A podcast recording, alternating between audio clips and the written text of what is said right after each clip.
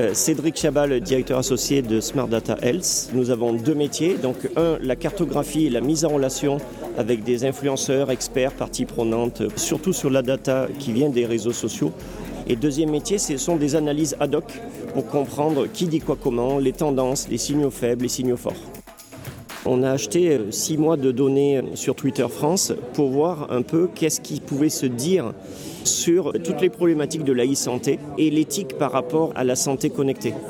On a quand même euh, analysé pratiquement 50 000 publications issues de 3 à 4 000 personnes. Hein. Donc on a pu sortir quelques thématiques qui ont montré de fortes inquiétudes la cybersécurité par rapport aux données de santé, la bioéthique et les comités d'éthique par rapport à l'IA dans la santé. Et quelque chose qu'on n'attendait pas, il y a plus de 10% des personnes qui euh, ont indiqué euh, avoir peur euh, des innovations liées à la téléconsultation, téléconseil, tout simplement parce qu'ils étaient dans des déserts digitaux et des déserts médicaux. Ils ont pensé aux personnes âgées notamment qui pourraient avoir des difficultés à se connecter à ces nouveaux dispositifs de santé euh, l'idée, c'est de faire vivre ce genre d'études. On va continuer à la décortiquer euh, suite à l'Université Santé avec euh, nos partenaires du Festival de la communication santé.